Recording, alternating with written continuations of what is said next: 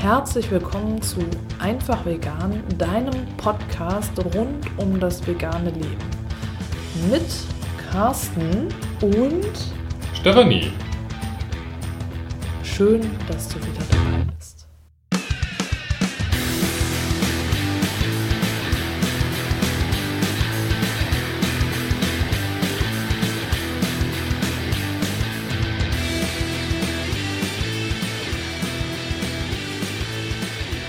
In unserer heutigen Folge wollen wir über eine Studie sprechen. Und auf diese Studie sind wir aufmerksam gemacht worden von einem unserer Hörer, von Sven.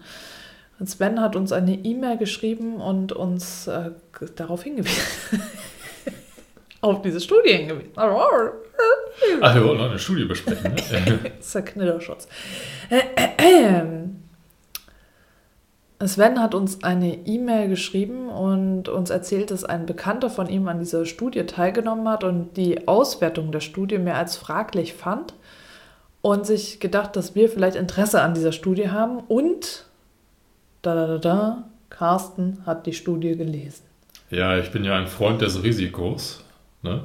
und ich gehe gerne diesen riskanten Themen nach. Denn äh, Carsten versucht hier gerade die Überleitung. super Überleitung li, li, li, li, zu machen zu dem Träger oder Initiator dieser Studie, nämlich dem. BFR. Und das heißt. BFR. Bundesinstitut für Risikobewertung. Genau, und Carsten möchte jetzt gerne etwas zitieren, was man unter www.bfr.bund.de findet. Genau. Ja, also die Frage ist natürlich, was ist denn das Bundesinstitut für Risikobewertung? Was machen die so? Und ähm, die haben einen relativ kleinen, schnellen Absatz auf ihrer Internetseite, um selber zu erklären, was sie so machen. Und da drin steht Risiken erkennen, Gesundheit schützen.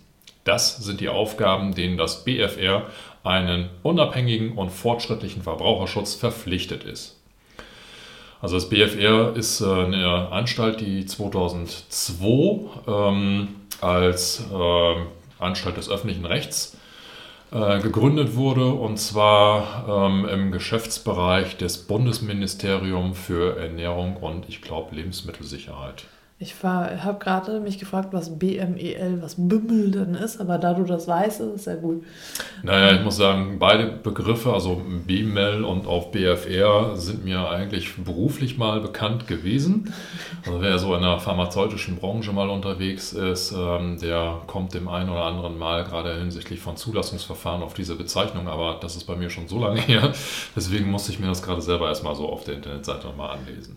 Genau, und du hast jetzt diese Studie komplett durchgelesen. Ich hatte nur den äh, Link, äh, also ich schon wieder. Ich bin nur diesem Link gefolgt, den uns Sven zugeschickt hat und dachte, das wäre die ganze Studie. ja, okay. Ähm, da war noch ein weiterer Link und der hat Link auf ein PDF und, verzweigt. Und das PDF war 40 Seiten lang. 80. Oder 80. Ja, so also, mehr oder 80, genau. ist es immer noch. Und ähm, ja, ich habe halt nur diesen kurzen Text gelesen und habe hm. gedacht, na, ist ja wieder typisch. Also bevor wir uns die Studie gleich im Detail nochmal anschauen, kann ich ganz zu Anfang sagen, dass diese Studie für uns Veganer eigentlich unrelevant ist. Aber wir haben sie trotzdem thematisiert, weil ich denke, dass das BFR einen bestimmten Stellenwert hat und dass vielleicht in der einen oder anderen Medienlandschaft auf diese Studie nochmal eingegangen wird. Und das kann natürlich relativ hochkochen, wenn man dann sieht, okay, da wird wieder der Begriff vegan und Risiko mit in Verbindung gebracht und das von einem Bundesinstitut, also von einer doch mit Autorität ausgesehenen, äh, ausgestatteten äh, Behörde. Und deswegen äh, wollten wir quasi nochmal reinschauen, was hat diese Studie tatsächlich als Inhalt und wie wichtig ist sie eigentlich für uns. Genau, und wenn du dann eben irgendwo hörst, da ist eine Studie vom BFR und es ist diese Studie, dann weißt du eben auch schon, worum es geht ja. und kannst halt wirklich sagen, okay, nicht der Rede wert. Ne? Also ganz ruhig bleiben, wird hochgekocht, aber im Grunde genommen easy. Ja, genau. Äh, kannst du vielleicht mal einmal diese, die, die, grundlegenden, die grundlegende Situation, warum ist jetzt überhaupt diese Studie aufgestellt worden? Was, hm. was ist jetzt so Äh, was sind so die Ausgangsdaten dafür? Wer hat mitgemacht? Wie viele Menschen waren das? ja, so. also man kann sich jetzt denken, irgendwas hat diese Studie mit vegan zu tun. Sonst würden wir halt nicht darüber sprechen. Und die Studie hat auch den Titel Vegane Ernährung als Lebensstil, Motive und Praktizierung. Ähm, fragt sich natürlich, warum geht jetzt ein Bundesinstitut für Risikobewertung auf das Thema Vegan ein? Und so ganz kurz zusammengefasst, kommt dieses Bundesinstitut für Risikobewertung deswegen auf dieses Thema, weil es mittlerweile sehr medienwirksam ist, weil es sehr präsent ist und ähm, weil, weil immer mehr Menschen Verbraucher schützen weil, weil das BFR die Verbraucher schützen möchte, genau. Steht auch da. Für einen unabhängigen und fortschrittlichen Verbraucherschutz verpflichtet. Deswegen muss es die Verbraucher vor der veganen Ernährung schützen. Ja, könnte man so sagen. Habe ich jetzt so übersetzt. Also das Ansinnen ist sogar noch ein bisschen anders. Also okay. äh, hergekommen sind sie deswegen, weil es eben medienwirksam geworden ist, dass immer mehr Leute sich diesem veganen Lebensstil annähern oder schon übergegangen sind zum veganen Lebensstil. Überläufer. Überläufer, genau. Und ähm, gerade weil die äh, Deutsche Gesellschaft für Ernährung sich ja immer noch sehr kritisch gegenüber der veganen Ernährung positioniert und gerade, und das ist so das, was hier in der Studie auch als, als Fokus genommen wird, ähm, bei Schwangerschaften und bei Kindern. Im Moment auch die DGE noch mit sehr viel Vorbehalt oder sehr, ich sag mal, ablehnend der veganen Ernährung gegenübersteht. Hat sich das BFR jetzt müßig zu sagen, wir wollen dieses Thema vegan in Zukunft stärker angehen, begutachten, keine Ahnung was, auf jeden Fall äh, behandeln. Studien dazu erstellen. Ja, also ähm, ich glaube, die wollen auch wissenschaftlich und, und ernährungswissenschaftlich und, und so alles irgendwie in Zukunft okay. noch weiter ausbauen. Und diese erste Studie, die wir heute besprechen, das ist so, ja, die erste Studie, also ein Anfang von dieser ganzen Themenreihe. Wobei die jetzt nicht gesagt haben, was insgesamt noch erfolgen wird und, und äh, wie viel noch kommen wird, sondern die haben einfach nur gesagt, die wollen sich dem Thema noch mal ein bisschen intensiver annähern. Okay, und was sind jetzt die Rahmenbedingungen für die Studie? Also wann, von wann bis wann wurde die durchgeführt und in, mit wie vielen Personen, in welchem Rahmen? Ja, ist also ähm, ganz klar eine, eine, sehr repräsentative Studie. Ähm, äh, Douglas Adams lässt äh, grüßen, es sind exakt äh, 42 Teilnehmer gewesen. Ähm, die, jetzt müsste ich blättern, aber ich glaube, ähm, es war an einem Abend. Ähm, es hat mehrere Gesprächsgruppen gegeben. Ne? Mhm. Also es war ähm, eine bestimmte Form der Studienerhebung und zwar sogenannte Fokusgruppendiskussionen, die durchgeführt wurden. Was heißt das jetzt, Fokusgruppendiskussionen? Also so wie ich es jetzt verstanden habe, und ich bin auch nur Laie, der im Nachgang äh, quasi in dieser Studie geguckt hat, wie dieser Studienaufbau ist. Es wurde vom BFR ein Marktforschungsinstitut beauftragt. Ich mhm. behaupte mal ein Marktforschungsinstitut, also ein separates Unternehmen, was quasi die Fragen erarbeitet hat und auch mhm. nachher diese Diskussionen geführt hat. Und diejenigen, die sind hingegangen und haben sich äh, an drei Standorten hingestellt und ähm, versucht, äh, Veganer anzusprechen, ob die Interesse haben, an dieser Studie teilzunehmen. Also quasi einen Diskussionsabend durchzuführen, wo mehrere mhm. Leute sich dann halt in einen bestimmten Raum begeben und dann mit einem Moderator bestimmte Fragen einfach mal besprechen. Okay. So offene Diskussion. So, das Ganze wurde durchgeführt in Berlin, mhm. in Brandenburg und in München. Hintergrund, warum man ausgerechnet diese Standorte gewählt hatte, war, man wollte zum einen so, so einen Kontrast haben, was für ein Bild hat der Veganer in der Großstadt und gibt es einen Unterschied zu Leuten, die vegan leben, aber ländlich ähm, leben? Und das Nord-Süd-Gefälle wollte man irgendwo mit unterstreichen und eben auch nochmal so diesen Ost-West-Aspekt. Ne? Also Brandenburg war eher für den ländlichen Part, äh, Part ähm, dann zuständig. Ähm, Berlin wurde gewählt, weil es eben nördlich liegt, Großstadt ist und äh, eben auch durch die neuen Bundesländer mehr so diesen ähm, Ostcharakter hat, um zu gucken, wie, wie verhalten sich die, die äh, neuen Bundesländer oder die, die östlichen Bundesländer. Und München eben, um äh, den südlichen Aspekt auch nochmal ein bisschen zu unterstreichen. Das urtypisch. Das urtypische, Deutsche. genau. Mhm. So, und dieses äh, Befragungsinstitut hat sich dann anscheinend vor veganen Läden positioniert und dort Leute angesprochen, gefragt und teilweise auch im Internet äh, in bestimmten Foren einfach mal äh, um Teilnehmer gebeten. Mhm. Wie gesagt, es sind diese exakt 42 Teilnehmer dann aufgetreten. Und ähm, man hat sich dann äh, abends in den, ich glaube, mehreren Diskussionsgruppen hingesetzt und äh, einfach mal ja, ein bisschen Klönschnack gehalten. Ne? Also, ne? Hast du, äh, weißt du, wie viel, wie alt die waren und Frauen und Männer und so? Also hast du da irgendwas oder Ja, steht da ja ist- bestimmt auch drin, Genau, oder? also es gibt, ähm, ja, also das ist in der Studie tatsächlich drin. Die haben versucht, die ähm, Teilnehmer zu profilieren. Zu profilieren? Profile zu erstellen von den Teilnehmern. Ja. Und ähm, da wurde geguckt, was ist jetzt oder wie viele Teilnehmer sind männlich und weiblich. Also, jetzt muss ich gucken, das ist prozentual gesehen. Ähm, 71% der Teilnehmer waren weiblich, demzufolge 29% männlich. Die überwiegende Zahl der Anwesenden ist im Alter von 18 bis 39 Jahren gewesen. Und dann gab es eben noch ein paar Personen, die so von 40 bis 49 Jahre waren, beziehungsweise ein kleiner Rest, der äh, 10 Prozent, also müssen ja vier Personen gewesen sein, die älter als 50 Jahre gewesen sind. Und man hat das dann verglichen im äh, Bevölkerungsdurchschnitt äh, und äh, festgestellt, also es ist schon so ein bisschen unterschiedlich. Es ist nicht repräsentativ, es ist nicht der komplette Bevölkerungsschnitt, sondern es ist eine, ähm, schon eine wahrnehmbare Abweichung. Und ähm, dann sind halt im äh, Rahmen dieser Frage noch andere Aspekte oder im Rahmen dieser Studie noch andere Aspekte abgefragt worden. Wie sieht es denn mit, mit Schulbildung aus? Man hat festgestellt, dass die überwiegende Zahl der dort befragten Veganer über einen äh, Fach- oder einen Hochschulabschluss verfügt, also ein höheres Bildungsniveau aufweist.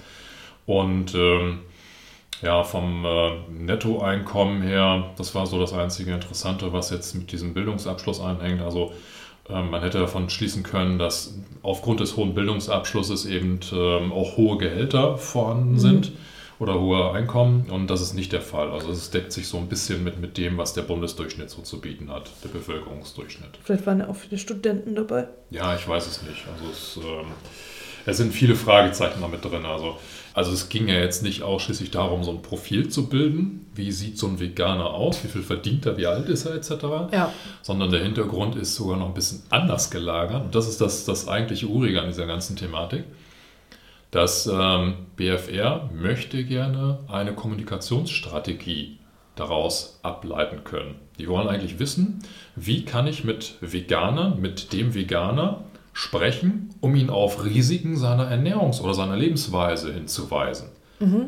Das ist das eigentliche Ansinnen von dieser ganzen Studie gewesen. Und äh, Also auf welche Argumente springt der gemeine Veganer an? genau, wie, wie spreche ich den an? Okay. Äh, Direktansprache durch Zeitungsanzeigen Ja. oder sowas. Also, so. Also auf was, was lässt er abblitzen, welche Argumente lässt er nicht gelten und äh, welche Argumente, wo komme ich durch? aber auch welche Person. Okay. Also ähm, im Rahmen dieser Studie wurde dann auch gefragt, wie Ärzte zum Beispiel reagieren. Ne, Also wenn du jetzt, äh, es sind ein paar Teilnehmer da gewesen, die hatten auch Kinder, da wurde dann zum Beispiel gefragt, ähm, wie die Kinderärzte denn auf diese vegane Ernährung ähm, reagieren. Genau. Und man hat dann, oder ich sage jetzt mal, dass das klingt immer so verallgemeinert, man muss sich immer im Hinterkopf behalten, Es sind 42 Personen. ja. ja. Aber da ist dann so der Eindruck entstanden, äh, dass wenn der Arzt negativ der veganen, gegenü- äh, veganen Ernährung gegenüber reagiert und auftritt, dann tendiert der Veganer oder die Veganerin entweder dazu, den Arzt zu wechseln Mhm. oder dieses Thema gar nicht mehr zu thematisieren, gar nicht mehr anzusprechen. Ja. Ich bin vegan Was ja auch logisch ist. Ne? weil man dem Arzt einfach, ja, ich sag jetzt mal so, diese Fachkenntnisse über das Ernährungstechnische abspricht. Ja. Interessant ist, dass diese Ansicht tatsächlich gestützt wurde durch eine Aussage einer Teilnehmerin, die selber Ärztin ist Ja. und die eben auch bestätigt hat, ja, das ist tatsächlich so. Ne? Ernährung ist halt kein Bestandteil von der Ausbildung und die Ja. Ärzte, die sich da ein bisschen mit auskennen, die machen das aus eigenem Interesse, haben sich dort weitergebildet. Aber ansonsten haben die Ärzte eben genauso viel oder wenig Fachwissen über Ernährung wie der Bundesdurchschnitt, also der normale Ja. Otto-Normalbürger. Kannst du dir im Comedy-Format auch bei Vegan ist ungesund ansehen, wo Genau. ja ein 50% von Vegan ist ungesund äh, auch einen äh, Arztanteil ausmacht, Der sozusagen. aber die Vorzüge der veganen Ernährung zu schätzen Ja, weiß. also der das auch weiß. Und äh, wenn du Happy Vegan Baby die Folge gehört hast, dann weißt du, dass die Mutter, die da sprach oder gesprochen hat, auch Ärztin ist und äh, genau da eben auch aus Erfahrung spricht, wie das denn eigentlich ist mit der Ernährungslehre im Ja. Studium, im Medizinstudium. Ja. Also von daher ist es nicht aus der Luft gegriffen, sondern äh, tatsächlich wahr. Ja. Und das hat natürlich jetzt, ich sage jetzt mal hinsichtlich von der Kommunikationsstrategie den kleinen Nachteil, dass bestimmte Autoritäten, da wo der Normalbürger sagt, Mensch, wenn der was erzählt, dann ne, glaube ich Ja. dem. Ne? Also diese Autorität im, im weißen Kittel oder so. Ja? Ja, Also auch ein Schlachter sein könnte, aber egal. Ähm, Carsten. So, also. ja, das zieht halt nicht mehr, dieses Argument. Du kannst ja. halt nicht die Ärzte hinsetzen und sagen, komm, äh, das wäre cool, wenn wir die Ärzte da hinsetzen. ja, ne? Ich, Ich ich, würde welche. das sofort äh, Genau. unterstützen wollen. Ja. Wir wollen jetzt Ja. auch nicht über Musik sprechen oder Punkmusik, sondern Punkmusik. also die Herren Doktoren. Ne? Das sind auch Frauen. Du bist jetzt schon wieder Frauen, total Doktoren. diskriminierend hier. Ich habe immer mit so einem Sternchen gesprochen. Ach also so, ich die versuche, Herren. Das Sternchen. Sternchen. Also Carsten möchte sagen, die Autorität wird in Frage gestellt und was passiert dann? Ja, das heißt ja im Umkehrschluss, dass selbst wenn ich jetzt den Ärzten mehr Ernährungswissen über, keine Ahnung, über das Studium äh, mitgebe und die dann nachher quasi die Experten hinsichtlich veganer Ernährung sind, würde das nicht zwangsläufig heißen, dass ähm, der gemeine Veganer oder die gemeine Veganerin dann äh, diese Autoritätsperson hinsichtlich von äh, Ernährungsfragen trotzdem noch so akzeptieren würde. Oder beziehungsweise dann, ähm, ja, es geht ja darum, dass diese Studie gucken möchte, was passiert äh, mit dieser Risikokommunikation. Ne? Ja. Also Aber- Mangelernährung. Ne? Wie, wie, wie kann ich den Veganern sagen, ihr seid mangelernährt? Ja, okay. Aber also selbst wenn ich jetzt das Studium ändere, dauert es ja, bis jemand dann äh, so weit ist, dass er auch wirklich als Arzt arbeiten kann Ja. oder als Ärztin. Ja. So dass bis dahin dann eventuell auch alles anders sein könnte. Aber jetzt im Moment ist es also so, dass das Bundesinstitut für Risiko, was Bewertung?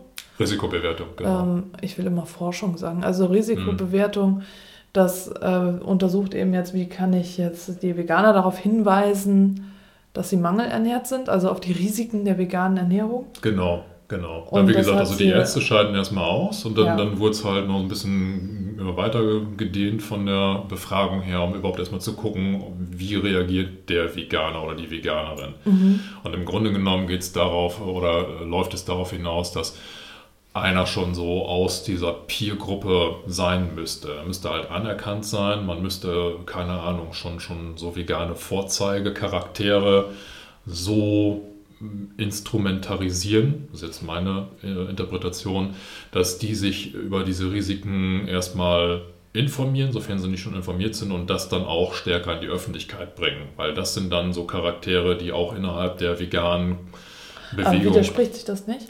Ja, aber das ist halt ähm, so, ich sag jetzt mal, die Quintessenz von der ganzen Thema. Okay. Ja. Weil die Frage ist natürlich, wenn ich, wenn, oder das, was halt betrachtet wurde, oder was, was da als ähm, herausinterpretiert wurde, war, dass der, der, der Veganer erstmal so, ich sag jetzt mal so ganz freibleibend, anscheinend so eine Filterblase hat und nur den Leuten Glauben schenkt, die erstmal so auf der eigenen Wellenlänge sind. So alles, was irgendwie kritisch rüberkommt, wird dann halt weggebügelt. Ja. Ne? So klingt es halt. Ähm, also im Grunde genommen läuft es wirklich darauf hinaus, so diese, die einzelnen, die ähm, Vorzeigecharaktere der Peer Group so zu nutzen, dass die in der Lage sind, diese Risiken zu transportieren und darauf hinzuweisen, dass eben bestimmte Themen äh, stärker beachtet werden müssten. Okay. So. Jetzt hatte Sven ja geschrieben, dass sein Bekannter, der diese Studie mitgemacht hat, Mhm. oder der an dieser Studie teilgenommen hat, also, also über die Auswertung irgendwie nicht sehr erfreut war. Also Ja. was, was ähm, außer jetzt das, also die Intention der Studie mal jetzt, also Mhm. die haben wir jetzt schon besprochen, was könnte das denn sein? Also ich kann ja sagen, was mich so gestört hat. Ähm, zum einen erstmal der sehr eingeschränkte Teilnehmerkreis. Ja, Ähm, also ich, ich weiß nicht, ob es jetzt wirklich äh, so ein riesiger Aufwand gewesen wäre, mehr Teilnehmer zu befragen. Hm. Also ich kann mir vorstellen, dass die Menschen, die jetzt die Teilnehmer gesucht haben, sich dann vielleicht nochmal einen Nachmittag irgendwo vor die Geschäfte gesetzt haben, um äh, diese Befragung durchzuführen oder zu fragen, ob man an der äh, Studie teilnehmen möchte. Ansonsten, wenn die einen etwas längeren Zeitraum gehabt hätten oder unterstelle ich jetzt mal, dann, dann wäre Mhm. mit Sicherheit mehr als nur 42 äh, Personen da befragt worden. Aber meinst du denn, dass dann was anderes dabei rausgekommen wäre? Ja, das ist so das Komische. Also das, was wirklich so eine Studie an Aussagen rausgekommen ist und dieses äh, 85 Seiten Papier äh, gibt auch Zitate wieder von diesen Diskussionen.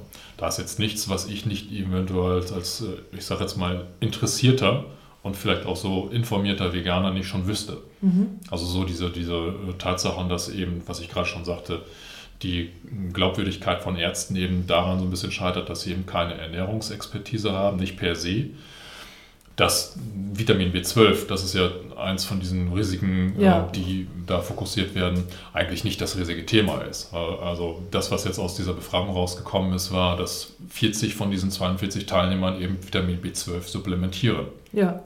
So, und bei den zwei, die es nicht tun, ist aber auch nicht weiter genannt worden, wie gehen die mit dem Thema um? Sind die hm. sich dessen bewusst oder sind die sich halt nicht bewusst? Oder gehören die vielleicht zu den Menschen, die Vitamin B12 durch, ich sag jetzt mal, Algen oder durch ähm, nicht abgewaschenes äh, Gemüse zu sich nehmen? Ja. ja. Also ich kann das nicht bewerten. Das heißt ja, jetzt nicht, ja, dass das ähm, zwei Leute von diesen 42 Vitamin B12-Mangel mhm. haben oder, oder ausbilden, sondern das heißt einfach nur, die supplementieren nicht. Ja. Und ähm, das sind alles so, so Sachen ähm, ein paar anderen Einzelheiten, die dann in der Studie besprochen wurde, die absolut nichts Neues sind. Die mögen vielleicht für, für Leute, die von außerhalb auf so eine Gruppe gucken, vielleicht nochmal so ein bisschen in, innovativ wirken oder, oder eine Neuigkeit wirken, aber wer jetzt tatsächlich schon etwas längere Zeit sich äh, vegan ernährt oder sich mit Veganern unterhält, der kennt das alles schon. Aber jetzt, also nochmal zurück in die Ausgangslage, also die der, die Ausgangslage der Studie war jetzt rauszufinden, wie kann ich die Veganerinnen äh, mit Sternchen darauf aufmerksam machen, dass sie mangelernährt sind. Ja, also waren diese, diese Risiken, die angenommen werden, eben ja. aufgrund der, ich sage jetzt mal, das, das impliziere ich jetzt mal, äh, diese DGE-Haltung, ähm, diese abwehrende Haltung gegenüber ja. gerade Schwangerschaft und, und äh, äh Kinderernährung, dass man das so in die äh, vegane Bewegung kommuniziert, dass das auch Gehör findet und auch mhm. berücksichtigt wird. Okay, aber äh, jetzt könnte ich mir ja vorstellen, also ich meine jetzt schon allein durch das B12, hm. dass die Risiken sind ja alle bekannt, oder nicht? Ja, es wurde noch ein bisschen auf andere Nährstoffe eingegangen. Wo kriegst du zum Beispiel Eisen her? Also ja. eine von diesen Fragen, die in den Diskussionen gestellt wurden, waren, nennen Sie mal bitte ähm, Lebensmittel, in denen hoher Eisenanteil drin ist. Ja. So. Da wurden auch aus meiner Sicht genügend Lebensmittel genannt, die dazu ausreichen. Das Einzige, was in dieser Studie nochmal so ein bisschen angesprochen wurde, war, äh, die eine Gruppe, die hat aber viel weniger als die andere. Also es waren ja, irgendwie okay. so fünf, sechs Gruppen genannt worden. Mhm. Und ich glaube, die, die vierte wo die Veganer der Meinung waren, die hat mehr Eisen, die hatte tatsächlich weniger Eisen als die fünfte Gruppe. Aber okay. sie hatte halt Eisen. Ne? Also ja. es war irgendwie so, ne, weiß ich nicht, so eine, so eine Haarspalterei. Und ähm, ja, dann wurden halt andere Nährstoffe auch nochmal so angesprochen, aber vornehmlich ging es halt wirklich so um diesen Aspekt äh, Vitamin B12 mhm. und Eisen. Was interessant war, war so eine Randbemerkung, dass die meisten Leute, die dort befragt wurden, auch Vitamin D3 supplementieren. Mhm was dann innerhalb der Studie so ähm, zitiert wurde, dass mm, ja, diese Vitamin D3-Problematik öffentlichkeitsbekannter wird mittlerweile, dass mhm. eben mehr Leute darüber Bescheid wissen, dass ja. wir hier so eine Mangelversorgung haben und deswegen dazu greifen, eben zu supplementieren. Ich glaube, das ist tatsächlich etwas, wo gerade bei den Veganern nochmal ein etwas anderer Wissensstand vorhanden ist, weil die mhm. sich intensiver mit diesen ganzen Themen einmal auseinandersetzen. Ja. Und äh, deswegen gerade äh, im Rahmen der, der Befragten relativ viele auch Vitamin D zu sich genommen haben. Ja. Und äh, was ziehst du denn jetzt für ein Fazit aus dieser Studie? Also für wen wurde die Studie jetzt eigentlich gemacht? Ich glaube eher für ähm, öffentliche ähm, Institute oder Ämter, die irgendwo vom staatlichen Sektor her versuchen, jetzt irgendwo diese Risiken besser adressieren zu können. Also mhm. keine Ahnung, Erzieher, Pädagogen, ähm, vielleicht in den Schulen oder ähm, allgemein Lehranstalten oder sowas, dass man denen im Laufe der Zeit einfach durch diese Erkenntnisse mehr Input geben kann. Pass mal auf, wenn da jemand ist, der sich vegan ernährt, und du möchtest ihn darauf hinweisen, dass da eventuell die Gefahr von Vitamin B12-Mangel existiert, dann musst du so und so vorgehen. Ich okay. glaube, das ist so der Hintergrund. Ansonsten, was ich an dieser Studie persönlich wirklich schwierig fand, war, es wurde immer von dem Veganern gesprochen. Also es, es, es, war nicht so, dass gesagt wurde, die Teilnehmer oder die Befragten, sondern es war per se der Veganer.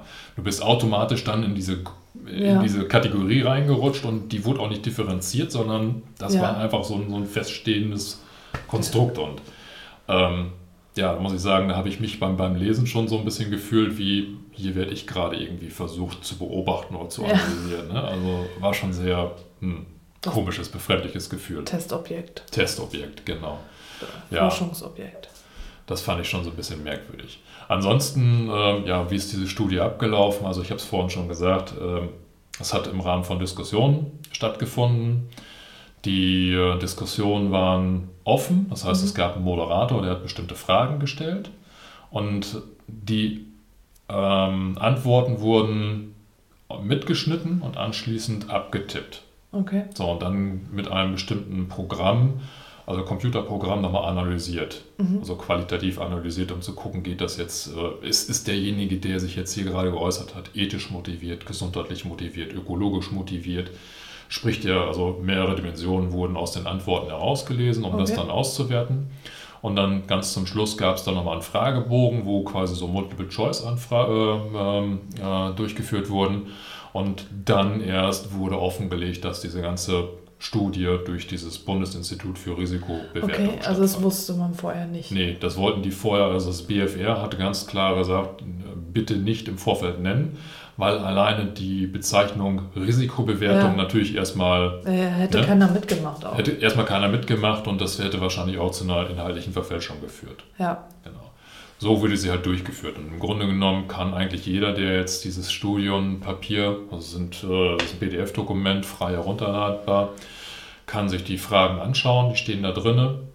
Auswertungsmethodiken stehen da auch drin rein theoretisch könnte derjenige, der jetzt online so, eine, so einen Fragebogen reinsetzt, diese Studie quasi für sich dann ja, replizieren oder hm. normal durchführen, um zu gucken, ob, ob da andere Ergebnisse rauskommen. Aber wie gesagt, die, die Fragen, das sind eigentlich so, so Standardfragen, da wo jeder Veganer sagt, das ist so eindeutig. Ne? Also es ja. ist jetzt nichts, wo ich festgestellt habe, nee, andere Leute ticken da komplett anders, sondern das ist halt hast 42 Leute gehabt, die in die gleiche Richtung denken. Ja. So, und die Fragen haben sich in Nuancen nur unterschieden, aber ansonsten ja, relativ gleichbleibend. Ich würde noch gerne eine kleine Anmerkung mit einbringen, was diese Risiken betrifft. Äh, eine kleine Anekdote aus dem persönlichen Umfeld. Da diese Studie ja sehr stark auf dieses Vitamin B12-Thema fokussiert hat. Ich finde es so ein bisschen irritierend, dass äh, durch diesen Charakter der Studie, durch die Auswahl der Probanden und eben durch diesen Fokus der Eindruck entsteht, dass Vitamin B12-Mangel tatsächlich ein Veganer-Problem wäre. Mhm. Also es ist ein Bevölkerungsproblem. Ja. Also nicht umsonst wird in Amerika von den äh, Ernährungsinstituten gesagt oder empfohlen, dass äh, Menschen über 50 Jahre Alter eben auch äh, Vitamin B12 supplementieren sollen, weil dann irgendwann äh, der Körper nicht mehr in der Lage ist, das Vitamin B12 aus der normalen Nahrung ja, äh, zu resorbieren, sondern dann muss man eben extern noch zufüttern. Mhm.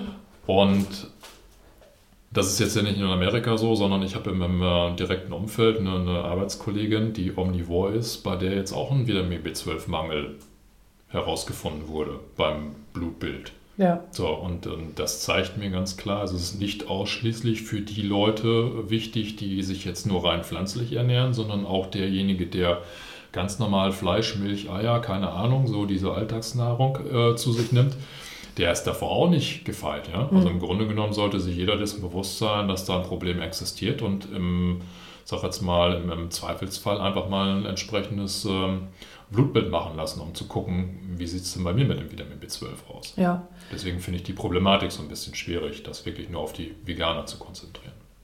Ja, und ich habe ja auch nochmal in dem einen Artikel gelesen, den wir auch in dem Happy Vegan Baby nochmal zitieren, da, wo der äh, Oberarzt gesagt hat, dass äh, jegliche Ernährung, bei der man äh, supplementieren muss, unnatürlich sei. Mhm. Äh, das ist ja auch wieder so ein Argument, wo du dann sagen kannst, okay, aber, und das weißt du auch schon, weil du hier schon länger zuhörst und das weißt du auch schon, weil du länger vegan lebst, es ist so, dass wir ja das Supplementieren quasi selber machen und die, die halt nicht vegan leben, supplementieren über das Tier, weil das Tier ja eben die Zusatzstoffe Ja, bekommt. ja. Aber so, so ein Argument zeigt dann auch wieder die Unwissenheit.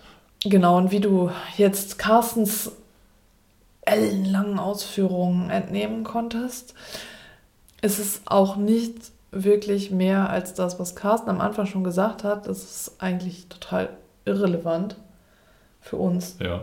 So, also wir sind uns der Risiken bewusst und wir wissen, wo wir supplementieren müssen und wir wissen, wo wir welche Nährstoffe herbekommen und worauf wir achten müssen. Und da brauchen wir jetzt nicht nochmal darauf hingewiesen werden Nee. und auch nicht in besonderer Manier, Rhetorik oder sonst irgendwie. Und ja, deswegen, also du brauchst die Studie nicht zu lesen. Nee, aber behalte immer im Hinterkopf, du wirst beobachtet. genau. Ja, der gemeine Veganer und die gemeine Veganerin sind ein Studienobjekt. Genau. Wobei, äh, kleine Anekdote noch zum Schluss. Ich habe mir natürlich den Spaß gegönnt und habe mal auf der Internetseite von diesem Bundesinstitut nachgeschaut. So nach dem Motto, wenn die jetzt schon gucken, was für Risiken hat denn die vegane Ernährung, dann wollte ich doch mal gucken, gehen die jetzt auf die Risiken der, ja, äh, Nicht veganen der nicht vegan, also wenn, wenn selbst die Gesundheit, Weltgesundheitsorganisation im Herbst 2015 sagt, ne, Krebsrisiko, Ja, wird denn das dort irgendwie mit berücksichtigt? Ich habe keine, kein, kein Positionspapier, keine Studie oder sowas gefunden. Also vielleicht gibt es da irgendwie einen kleineren Beitrag zu, Ja. aber so in dem, was öffentlich rausgegeben wurde, gar nichts. auf keinen Fall. Nein, Dazu sage ich nur Thank you for smoking. genau. Und äh, wenn du nicht weißt, was gemeint ist, Guck dir den Film an. guck dir den Film an. Genau. Und last but not least bedanken wir uns auf jeden Fall für neue iTunes-Rezensionen. Ja, total geil. Super, danke. da nicht für. Äh, so. Also total super, Dankeschön. Ja, hat uns sehr gefreut. Und generell natürlich für alle anderen E-Mails und Bewertungen und unsere liebten Steady-Unterstützer, die uns treu bleiben die ganze Zeit über. Wir freuen uns natürlich auch, wenn du uns auf Steady unterstützt. Das hilft uns hier auch die Kosten für das Hosting und äh, generell für den Podcast zu decken. Also unterstützt uns gerne auf Steady. Du findest den Link immer in jeder Podcast-Folge und natürlich auch auf der Webseite. Ich würde sagen, in diesem Sinne In Hamburg sagt man Tschüss. und auf Wiederhören.